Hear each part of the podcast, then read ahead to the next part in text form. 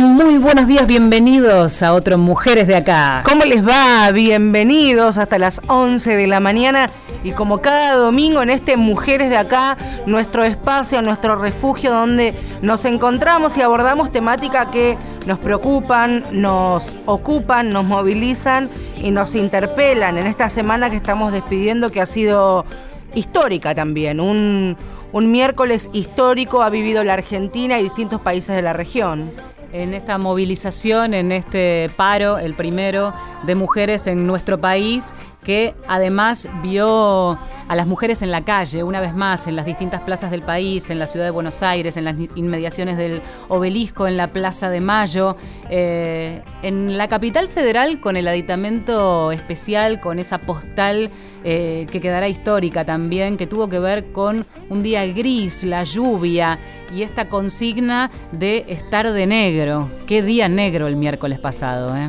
Las imágenes tomadas desde arriba, las imágenes aéreas, confrontaban esto de paraguas de todos colores que protegían cuerpos que estaban vestidos y protegidos de negro, porque fue un miércoles negro, consigna esta llevada en las redes sociales. El primer paro de mujeres, la primera huelga nacional que tuvo la República Argentina, que se sintió fuertemente, porque quienes llevaron adelante el paro pudieron salir a las calles y hacer un ruidazo y aplaudir ferozmente y se veía en las calles y se escuchaba también hasta en los colectivos, uno podía mm. ver y escuchar a mujeres que estaban aplaudiendo, todas y todos de negro. Y después, a medida que iba pasando y transcurriendo el día, a las 5 de la tarde fue el momento en el que todas y todos nos encontramos en el obelisco, entendiendo por lo menos personalmente, y desde este paso seguramente Valeria coincidirá, es que entendemos que los varones son el problema,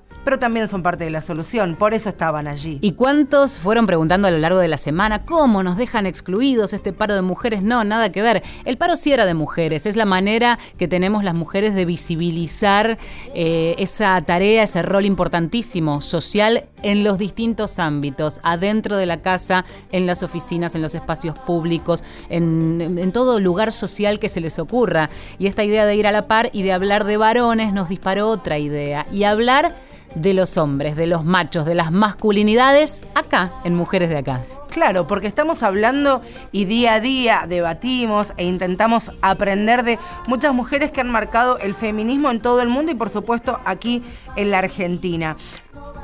También debatimos y nos damos cuenta que el feminismo es un movimiento que va mutando, va cambiando, va fortaleciéndose, se va intercambiando con quienes continúan con la posta. Pero ¿qué pasa con los varones? Algunos se catalogan varones feministas, otros dicen ser antimachistas, otros grupos eh, profeministas y otros también hombres por la igualdad. De ellos vamos a hablar y con ellos queremos hablar porque nos parece sano, inclusivo, escucharlos y conocerlos. Si quieren comunicarse lo pueden hacer a partir de ahora. Nuestro Twitter es arroba mujeres870 y si no vía mail mujeres870 arroba gmail.com. Y ahora vamos a empezar con nuestra primera comunicación telefónica. Bueno, porque eh, resulta que desde hace ya unos años surgió una idea desde ONU Argentina que tiene que ver con eh, hombres por la igualdad. Y ahora vamos a comunicarnos con René Valdés, que es coordinador residente de ONU Argentina. Buenos días, bienvenido este domingo a Mujeres de Acá, ¿cómo va? Muy bien, muchas gracias. Buenos días. Buenos días. Hablar en un programa que básicamente muchas veces da el espacio para hablar de temática femenina y los hombres siempre están incluidos y en este caso queremos ver cómo es esta idea de un hombre que lucha por la igualdad. Bueno, muy bien. Muchísimas gracias eh, por la oportunidad. Con gusto. ¿Cómo llega este compromiso que firmaron muchos varones en la Argentina? ¿De qué manera la ONU insta a los varones para que se comprometan? ¿Y en qué consiste en definitiva ese compromiso, René?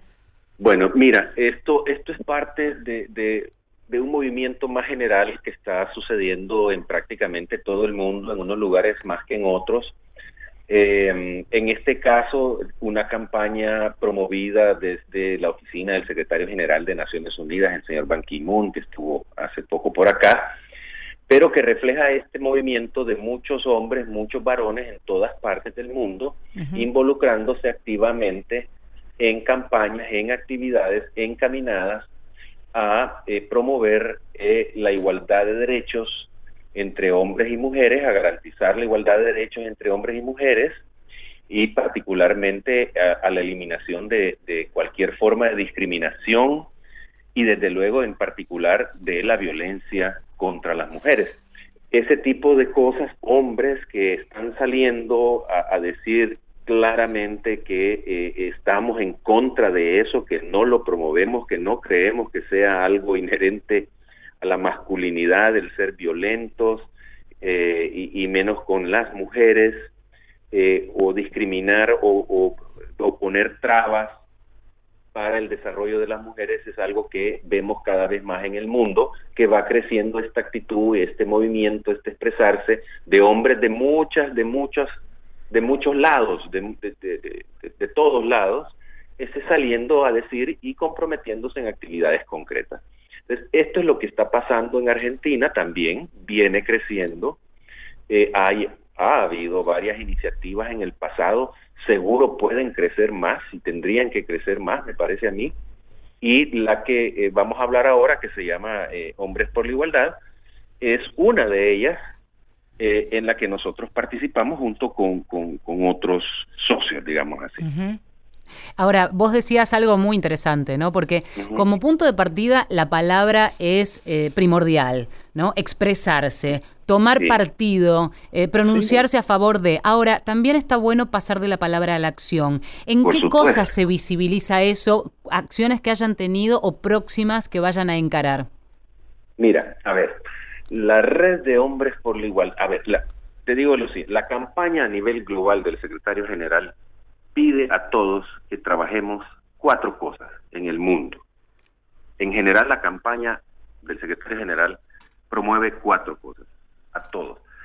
Uno es que promovamos leyes para abordar y sancionar las formas de violencia contra las mujeres y las niñas. Bueno, la Argentina la tiene, ¿no? Eso por lo menos podemos sancionar el 2009, la tenemos. Así es.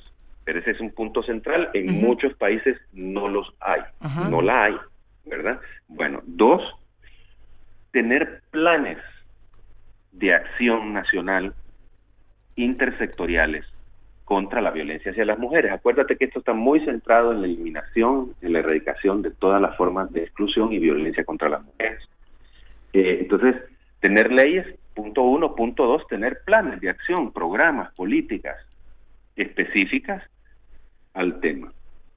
El tercero es invitar a todos los países a que generemos estadísticas sobre el predominio de la violencia contra mujeres, jóvenes y niñas, que es una cuestión relativamente, digamos, novedosa y que no existe en muchos lugares. Aquí en Argentina estamos ya, como sabemos, avanzando en eso, pero ha sido también una, una, falencia que se ha tenido por mucho tiempo. Tener datos correctos de dónde, cómo, cuándo pasan este tipo de delitos, porque se trata de claramente delitos. Y un cuarto punto es hacer campañas para movilizar la conciencia pública. Digamos, para educar a la gente, valores, hacer eh, marchas, eh, eventos, educarnos. La cultura puede jugar aquí un rol muy importante, etcétera. Y un poco en esa línea es que se enmarca la red de hombres por la igualdad. Hasta donde leímos adhesiones hay médicos, políticos, magistrados, artistas, periodistas, docentes. Eh, ¿De qué manera, digo, para aquel hombre, aquel varón que eh, se interese, que quiera formar parte, que quiera acercarse, eh, de qué manera sumar ideas, sumar acciones, participar? Exacto. Mira, este, como te digo, bueno, la campaña en, en Argentina está coauspiciada por varios socios, como decíamos, y por cualquiera de ellos se puede acceder, digamos, a información.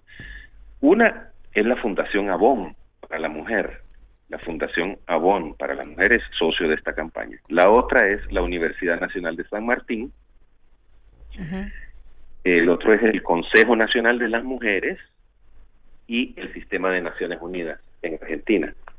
Eh, esos cuatro entidades son los que promueven y trabajamos juntos en, en, este tema.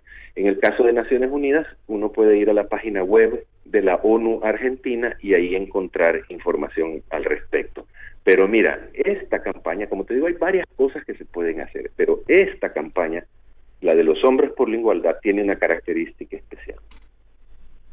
Me parece a mí que es la siguiente, mira, es una especie de diálogo entre hombres, entre varones, y un compromiso personal conmigo y con mi propia conciencia, esa vocecita que tenemos todos ahí de la cual uno no se puede escapar. para participar en la campaña, lo primero que se pide no es que seas perfecto, que nunca hayas caído en un problema de estos, sino que te comprometas tú personalmente con quién, contigo mismo. Y si lo quieres, a hacer lo que dice este documento que, creo que ustedes tienen a la mano, el compromiso que se firma. Eh, un compromiso personal. Esta campaña no pide más que eso. En primer lugar, como dice, y en segundo lugar, hacer algo. Como tú bien dices, tenemos deportistas, artistas, políticos, jueces, fiscales, ministros, viceministros, eh, gobernadores, intendentes, en fin, de cualquier ámbito. Entonces, en ese ámbito donde tú estás, hacer algo que ayude a erradicar cualquier forma de discriminación. Mira, quizás lo mejor es, leer el, si, me permites un, un, minuto, qué es lo que nos comprometemos cuando firmamos esto. A ver. Dice, me comprometo a realizar una cotidiana evaluación personal de mis comportamientos y actitudes para no reproducir los prejuicios y estereotipos que sostienen la discriminación sistemática hacia las mujeres y evitan que las mismas accedan a sus derechos en igualdad de condiciones que los hombres. Me comprometo asimismo a no ejercer directamente ni tolerar u observar pasivamente ningún tipo o modalidad de violencia hacia las mujeres. Repudio expresamente los asesinatos de mujeres por ser mujeres, los femicidios, que se están produciendo en nuestro país y en el mundo como consecuencia de vivir en un sistema patriarcal y desigual. Mm. Y luego hay otras cosas. Está muy bien. Es eso, los lineamientos principales. Me parece muy interesante, René, agradecerte por estos minutos en un domingo por la mañana en Mujeres de Acá, también salir del, del compromiso firmado, también hacerlo día a día como un legado y como un mandamiento que tienen que hacer nuestros varones de bien aquí en la Argentina. Que tengas buen día, gracias por estos minutos. Hasta luego. Bueno, a ustedes las gracias. Hasta luego. Allí escuchábamos al coordinador residente de ONU Argentina con esta propuesta, Hombres por la Igualdad. Hombres por la Igualdad y que vamos a estar conociendo, le damos un marco institucional, por supuesto, ya hablamos en reiteradas oportunidades lo que significa el movimiento de mujeres, no solo aquí en la Argentina, pero también pensaba, ¿cuáles son los no hablo de hombres, hablo de varones, para no usar el hombre como genérico, tanto de hombre como de mujeres, como se utilizaba antes. Hablo de ¿Cuáles son los varones feministas que conscientemente pueden renunciar todos los días a los privilegios que le da pertenecer al mundo masculino? ¿Conoces muchos? Conozco, sí, sí. Y valen. Claro. Entonces, bienvenidos sean. Vamos. Estamos en Mujeres de Acá. Hacemos un break con un poquito de música. Hoy varones. Ay, claro que este, sí.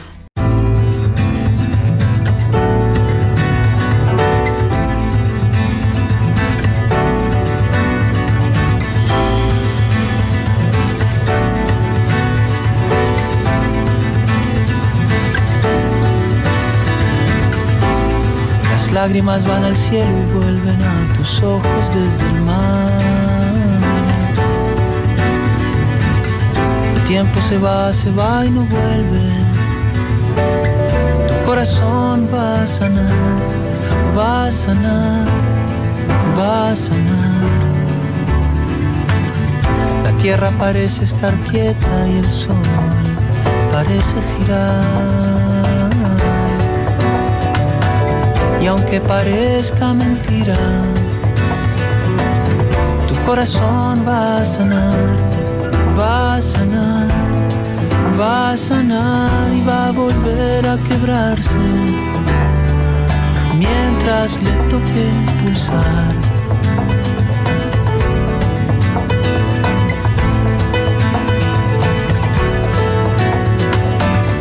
Y nadie sabe por qué un día el amor nace sabe nadie por porque muere el amor un día. Nadie nace sabiendo, nace sabiendo que morir también es ley de vida.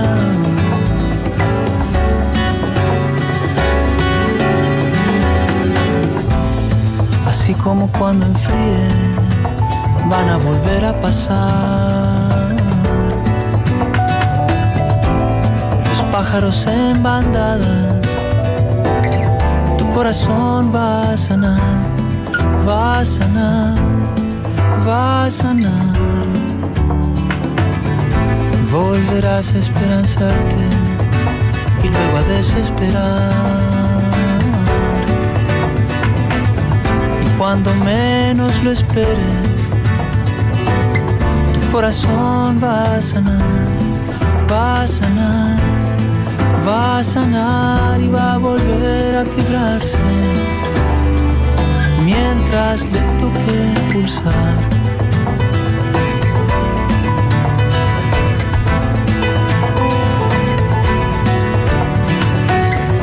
Nadie sabe por qué un día el amor nace ni sabe nadie por qué muere el amor un día. Nadie nace sabiendo, nace sabiendo morir también es ley de vida. También es ley de vida. Ah, ah.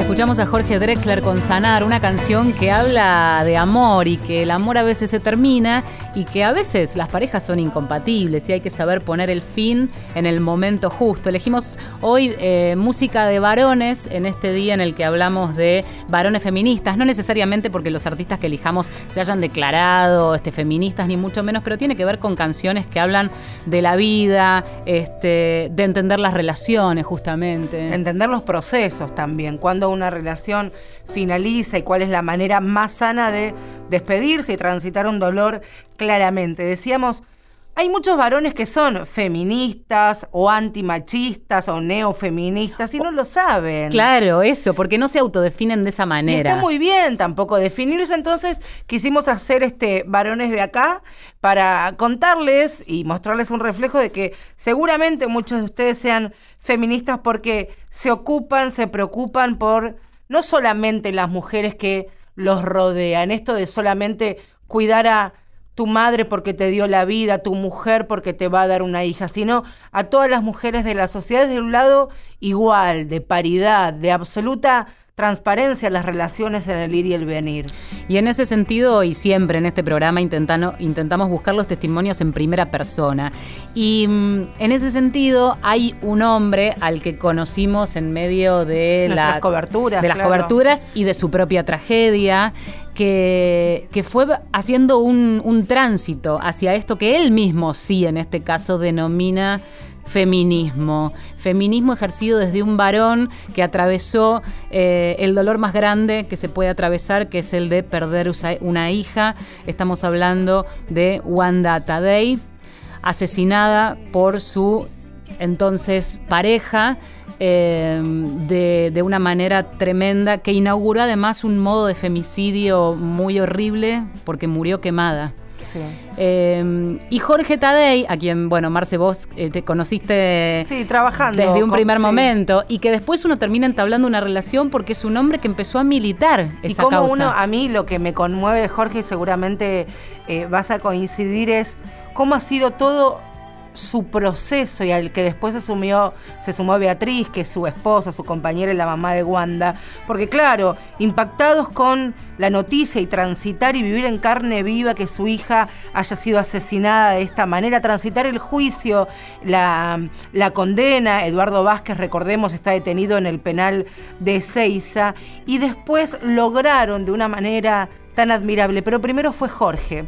Jorge rápida, no rápidamente, estoy usando una palabra que no es la correcta, logró comenzar a, estudiar, a conocer, a saber qué es esto de los derechos de la mujer. Pero esto no es que le nació en la adultez, sino que mm. ya venía de una vida con algunas inquietudes y comprometido, pero claro, ¿a vos quién te va a decir de joven o de adolescente que ya en, el, en tu adultez vas a tener que aprender sobre los derechos de las mujeres, sobre la violencia machista, porque tu hija va a morir prendida a fuego. Pero y además otras generaciones, porque cuando hablamos de alguien que no tiene hoy 30 o 40 años, que se crió en otro modelo de familia, aún con inquietudes de igualdad y de paridad y de darle lugar a la mujer, y entonces tuvo que aprender eso. Vamos a escuchar el testimonio de Jorge Tadei, eh, que sabe, sabe de lo que habla yo no, era consciente del tema de, la violencia de género hasta que pasa lo de Wanda. A partir que pasa,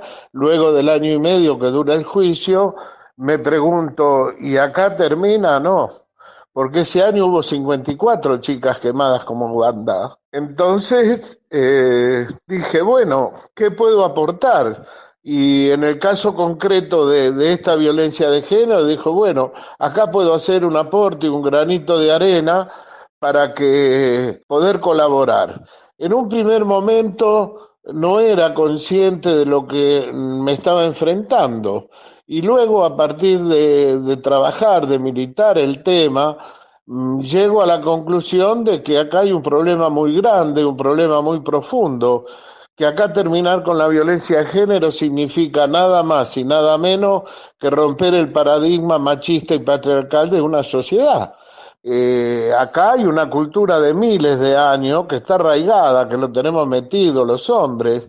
Todos y cada uno de nosotros tenemos educación machista y bueno, el violento es un caso extremo, pero indudablemente que esto es lo que tenemos que cambiar. Esto me motiva a que comience a trabajar, a que comencemos. Luego se incorpora Beatriz, que estaba como, como nubilizada después de lo de Wanda, después del juicio. Y bueno, y ahí estamos. En el medio de esto, la mediatez que tuvo el caso de Wanda, el conocimiento que teníamos, a mí me reconocían en todas partes y dije, esto es lo que tenemos que aprovechar. Y estoy convencido, estoy convencido que nosotros los argentinos estamos en un puesto muy importante para terminar con la violencia de género con relación a cualquier otro país del mundo. La movilización que hubo en el Ni Una Menos, la movilización que hay cada año eh, que nuclea a todas las mujeres de distintas formas de ser, de pensar, eh, esto hace que eh, nosotros estamos marcando camino, estamos marcando camino en el mundo. Y estoy convencido, así como en el siglo XX, toda la lucha de las mujeres que hubo en el siglo XIX, XVIII, XVII y así para atrás, que siempre hubo mujeres luchadoras para conseguir igualdad. Y como en el siglo XX se coincide la inserción social de la mujer y se han dado pasos muy importantes, esta lucha que ha iniciado la sociedad argentina no tiene otro fin que terminar con la violencia de género y creo que el siglo XXI va a ser eso lo que va a marcar y tenemos que ser conscientes que esto no lo vamos a resolver de hoy para mañana. Esta es una lucha que nos va a llevar generaciones. Cambiar un paradigma social es cambiar la cultura, cambiar toda una parte cultural que tenemos hasta en el propio lenguaje que nos han metido y nos han enseñado. Eh, vamos a estar, vamos a participar y participarán mis hijos, mis nietos, mis bisnietos, mis chosnos y terminaremos con la violencia hacia la mujer y terminaremos con una sociedad igualitaria entre el hombre y la mujer, porque en definitiva somos seres humanos y somos tan importantes unos como los otros. ¿Qué se puede agregar, no? Está todo dicho, ¿no? Y a mí me, conmueve y me llama mucho la atención cómo ha logrado transitar este, este camino y dan charlas y, participan en encuentros con pibes en las escuelas, en las facultades, desde el Instituto de Género Wanda Tadei y trabajan y mucho cuando transita también el, el dolor de ver crecer a sus nietos sin su mamá. Cuando la conciencia está puesta en el lugar específico de la educación, porque donde, por esto que decía Jorge, sino desde la educación, desde las escuelas, desde cada uno de los hogares, es donde se empiezan a construir, y en este caso puntualmente en función de este programa, las nuevas masculinidades, que así se llama a esta idea ni más ni menos que de la paridad, de la igualdad de géneros. Jorge tendrá unos 60 años. Y ponele, sí. Pero también están los jóvenes, los de eh, generaciones más nuevas que ya se acostumbraron a esto, que lo incorporaron. Pero que también llevan el, el feminismo, la forma igualitaria de comunicar en las redes sociales, en algún programa o algún, algún, espacio de televisión. Y es precisamente alguien muy joven que tiene 27 años, Nicolás Zamorano, seguramente muchos que utilizan redes sociales o que les guste escuchar o ver Match Music, lo conocen bajo el seudónimo o Nick, como se dice, o usuario, Sabo. Él desde las redes sociales, hace más de 10 años, comenzó también a marcar la diferencia desde una comunicación mucho más igualitaria, llana. Y el año pasado, Sabo, desde, desde Too Much, allí del, espacio que, que conduce, habló abiertamente en una cadena de música internacional de lo que han vivido, por ejemplo, chicas, adolescentes que denunciaban frente a una cámara de televisión y en un espacio íntimo y de absoluto respuesta, de absoluto respeto, perdón, haber sido violentadas y abusadas por Cristian Aldana de mi otro yo. Claro, pensar a la grupi ya no como grupi con ese condimento, sino como víctima. Y eso cambia el paradigma más si, si tu público es el público joven, los adolescentes. Mira lo que tiene para decir Sabo. Es muy fácil desde la parte lógica de la buena persona estar en contra del, machismo y de, lo que uno escucha y dice, claro, tiene razón. Eh, me pongo, cambio la foto de perfil de Facebook y voy a la marcha. Creo que lo, lo más difícil y lo que lleva un esfuerzo gigante, eh, realmente es un esfuerzo constante que estás haciendo, es analizar el discurso diario, lo que decimos. Eh, la forma en la que nos referimos a las cosas. Yo creo que mi, mi clic tuvo que ver con que decía mucho que las cosas eran de minita. Y, y un día en una discusión eh, me enojé porque alguien dijo que algo era de puto. Y, y después dije, ah, pará, yo hago lo mismo. Y a partir de ese día empecé a estar atento a lo que decía, cómo lo decía, si le diría lo mismo a un hombre, si, si, no estoy siendo parte de, un montón de micromachismos. Y una vez que haces ese clic es muy difícil eh, pegar la vuelta. Por eso es raro, es raro porque uno le, le, puede explicar toda la teoría, puede caer con estadísticas, pero es necesario ese clic para que una persona venga de este lado. Súper interesante lo que... Interesante, claro. Hablar desde colectivos que ya no son tan minoritarios, eso se ha dicho durante tanto tiempo, también nos ayuda a pensar y repensar en la sociedad en la que vivimos y también como comunicadores, claro. Bueno, estamos en Mujeres de Acá, la seguimos, nos queda media hora, me, habilitas y es lo que te iba a pedir. Hoy lo hago yo. Muy bien. Hoy lo hago yo, amargo, te aviso y con bueno, está bien, pero si lo haces vos, yo te tomo un amargo. Bueno, entonces... Uno solo. Ya venimos. Estás escuchando Mujeres de Acá. Mujeres de Acá. Negrita, no te vayas. Si vos sabés que yo te quiero. Desde que nos vimos en el baile, ¿te acordás? Aunque todos te hablaban mal de mí, igual me diste bola, porque nuestro destino era estar juntos, negrita. Nos enamoramos y ahí nomás nos fuimos a vivir juntos. Después vinieron los pibes. Yo no conseguía laburo, pero vos me bancaste. Te quedaste conmigo porque sos de fierro. Vos sabés cómo soy yo, negrita, medio bruto, celoso y calentón, pero porque te mezquino y no quiero que nadie te separe de mi lado. No te vayas, negra, quédate conmigo. Te prometo que todo va a ser diferente. Si te quedás, no vuelvo a chupar y te juro que no te pego más. Ya sé que te lo prometí antes, me cuesta, vos entendés, negrita, siempre me entendiste. No te vayas, quédate conmigo. Respirá, dale, respirá, negrita, no te me vayas, respirá. Se llama el texto Negrita, no te vayas, es de Sandro Centurión, que es de Formosa. Es un escritor, es profesor de letras, publicó el libro Microficciones, Yo también maté a un Terminator de 2015 y forma parte de un libro que se llama Basta, 100 hombres contra la violencia de género.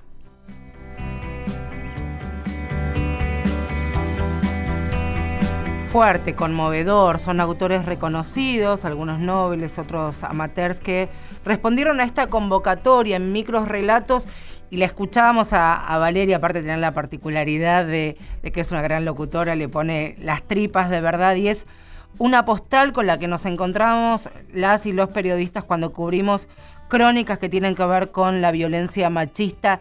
Y este es el final, este es el último eslabón, este es el femicidio, esto es donde termina salvajemente la vida de una mujer en manos de, un violento, pidiéndole perdón por haberla matado. Arrancábamos el programa hablando del compromiso de una de las tantas organizaciones que llevan adelante un compromiso de hombres respecto de esta temática, que es Hombres por la Igualdad. Y allí hablábamos de lo importante de poner primero en palabras y después en acciones. ¿Y de qué manera se hace ese compromiso? Bueno, encontramos este material y nos parece eh, un buen ejemplo, ¿no? Eh, un libro que compila relatos en donde, vos fijate, ¿no? ¿Quién está contando esto? Lo está contando el hombre, el macho, en este caso el violento. Eh, y tenemos una comunicación que es con Fabián Viqué, que es compilador de esto que, que tiene por título Basta 100 hombres contra la violencia de género y queríamos tenerlo. En Mujeres de Acá, que hoy es Hombres de Acá. Buen día, Fabián. Hola, buen día, ¿cómo estás? La verdad es que conmovidos con este texto son eh, relatos chiquitos, yo los venía leyendo algún adelanto del material que nos, que nos mandaste y, me parece fuerte y me parece interesante como propuesta, ¿Cómo, cómo llegan a esto, es la primera pregunta, ¿no? ¿Cómo arman este compilado de textos? Sí, bueno, esto es eh, un, tiene una, una larga historia, esto es un trabajo en, equipo. Eh, este libro específicamente eh, es el segundo que se hace en, en, Argentina.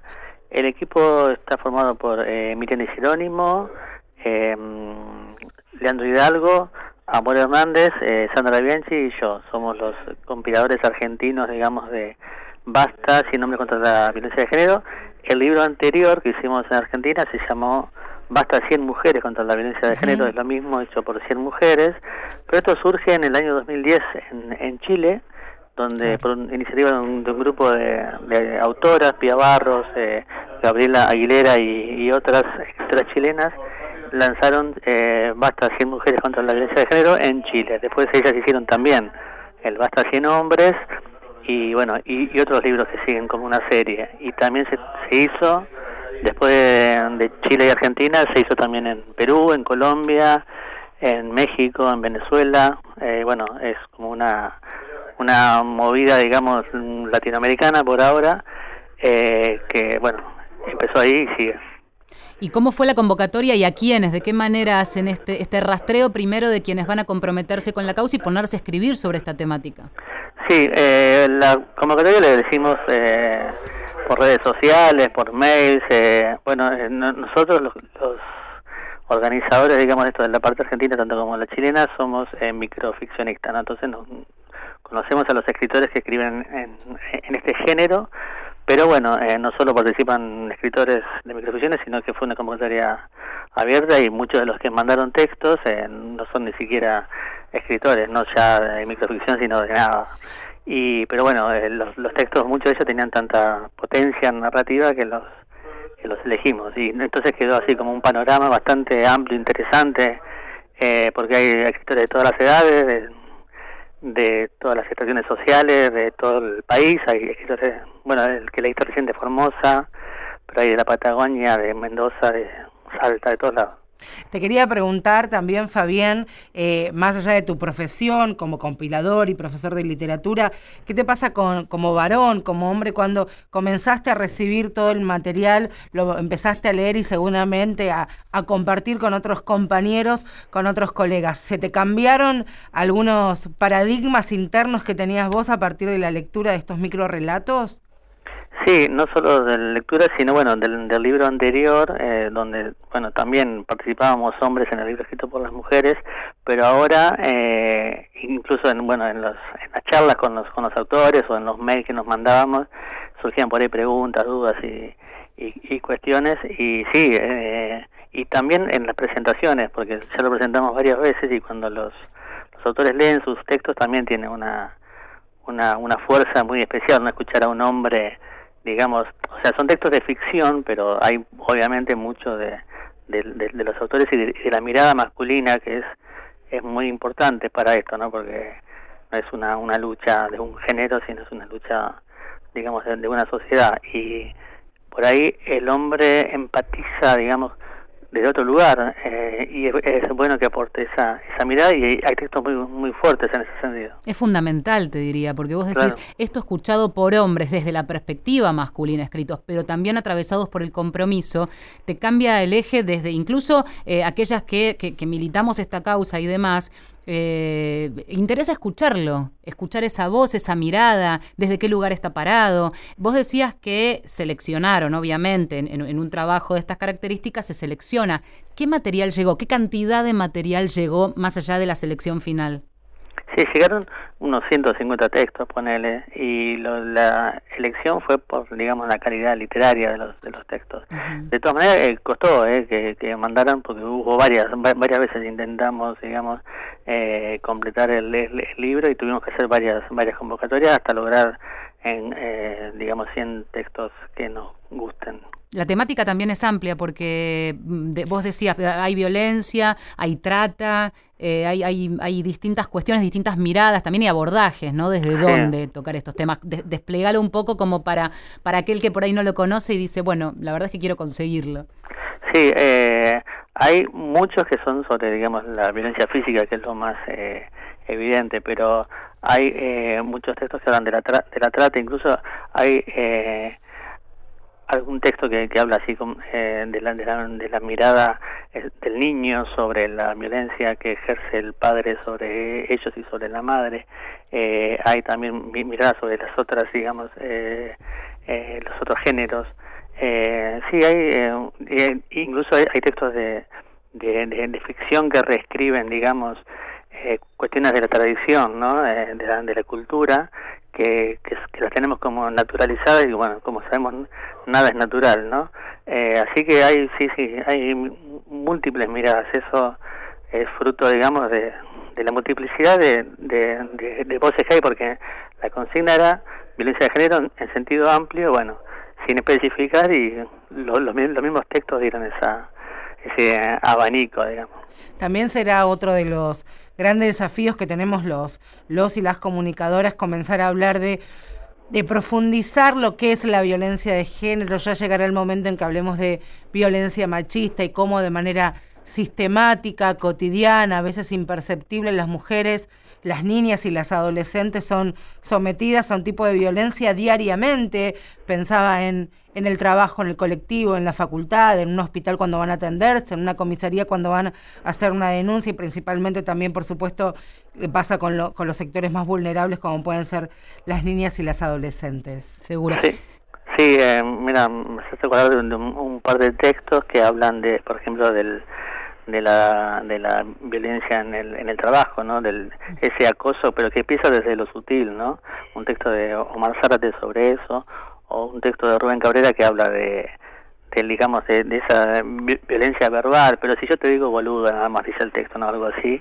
Eh, y eso es uno esas son son cuestiones que sí que surgieron mucho en el en, en, en el diálogo a partir de los de los textos entre nosotros, digamos, entre los hombres, de, y es algo que se está diciendo últimamente de esas cosas naturalizadas que van del, del supuestamente inocente piropo eh, hasta, bueno, las cuestiones del trabajo y de, y de la vida cotidiana, como decís vos, no, no solamente cuando se llega al, final, digamos. Totalmente. Fabián, este miércoles hubo una movilización histórica, el paro fue de mujeres, pero la convocatoria incluyó hombres. No sé dónde te agarró esa convocatoria, si fuiste, si no fuiste, o qué te pasó al verla.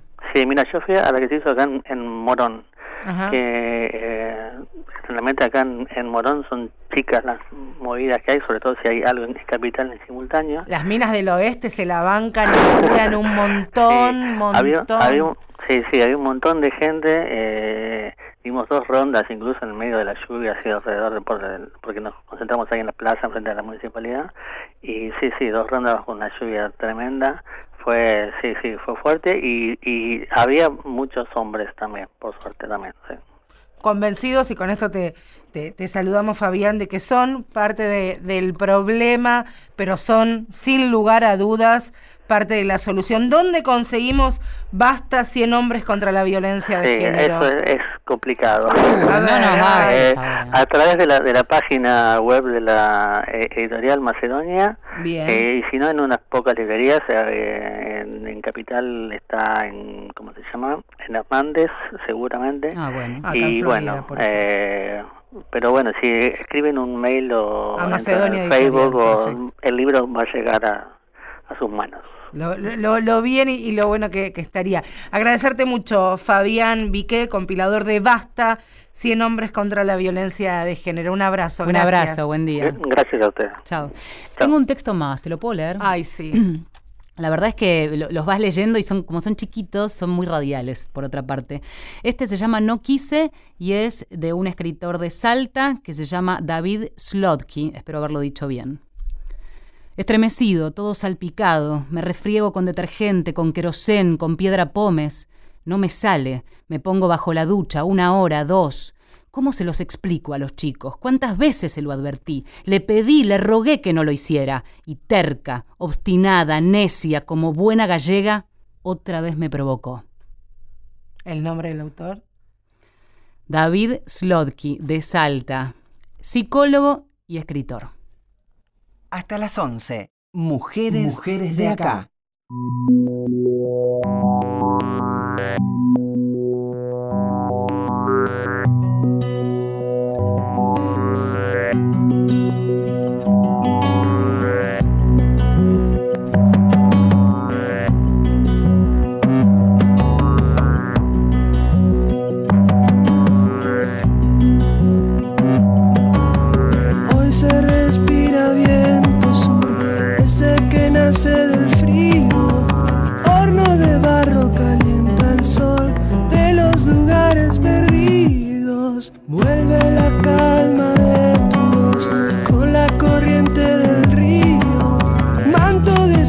sobre el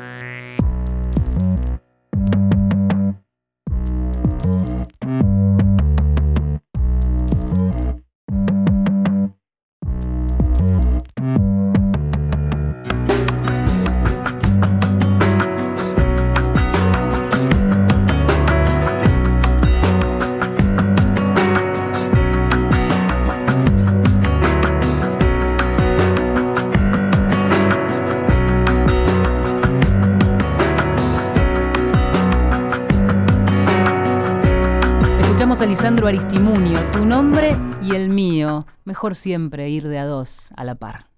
Abriendo oídos a temáticas impostergables. Mujeres de acá.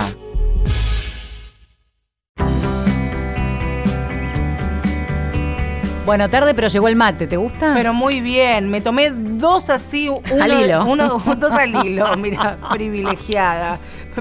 dos al hilo con Valeria San Pedro, mira qué lindo. Divino. Decíamos en este domingo en Mujeres de Acá, hablando de los varones feministas, Sí. los antimachos, los profeministas, los hombres por la igualdad, que tienen un gran desafío, que es poner en crisis precisamente la masculinidad que se ha construido durante tanto tiempo. Hablamos de este patriarcado que va construyendo las relaciones entre un sumiso y otro que directamente es el que ordena, el que demanda, dos colectivos, la mujer siempre en inferioridad de condiciones. Y están estos varones, estos machos, pero con una mirada amorosa, ¿no? Desde, desde la bronca que trabajan, militan con compañeras y no solamente viendo a la mujer como generadora de vida, como un útero que va a ser madre, ¿no? Pensá en esta idea. Si le decimos a un varón pollerudo, no desde pensar que está bajo el ala de la mujer y que es un sumiso, sino pensarlo como que no siente que se pone en juego su masculinidad si va a lavar los platos. Por ejemplo. Qué mejor sería todo. Pero bueno, hablando de hombres o de hombría, eh, de machos. De varones, de varones. varones, sí, varones, mejor, siempre mejor. Eh, bueno, vamos a seguir con esta idea. Y la verdad es que se puso al hombro la búsqueda Tomás Pont Vergés, que podría haber sido uno de nuestros varones feministas, pero era cero producción.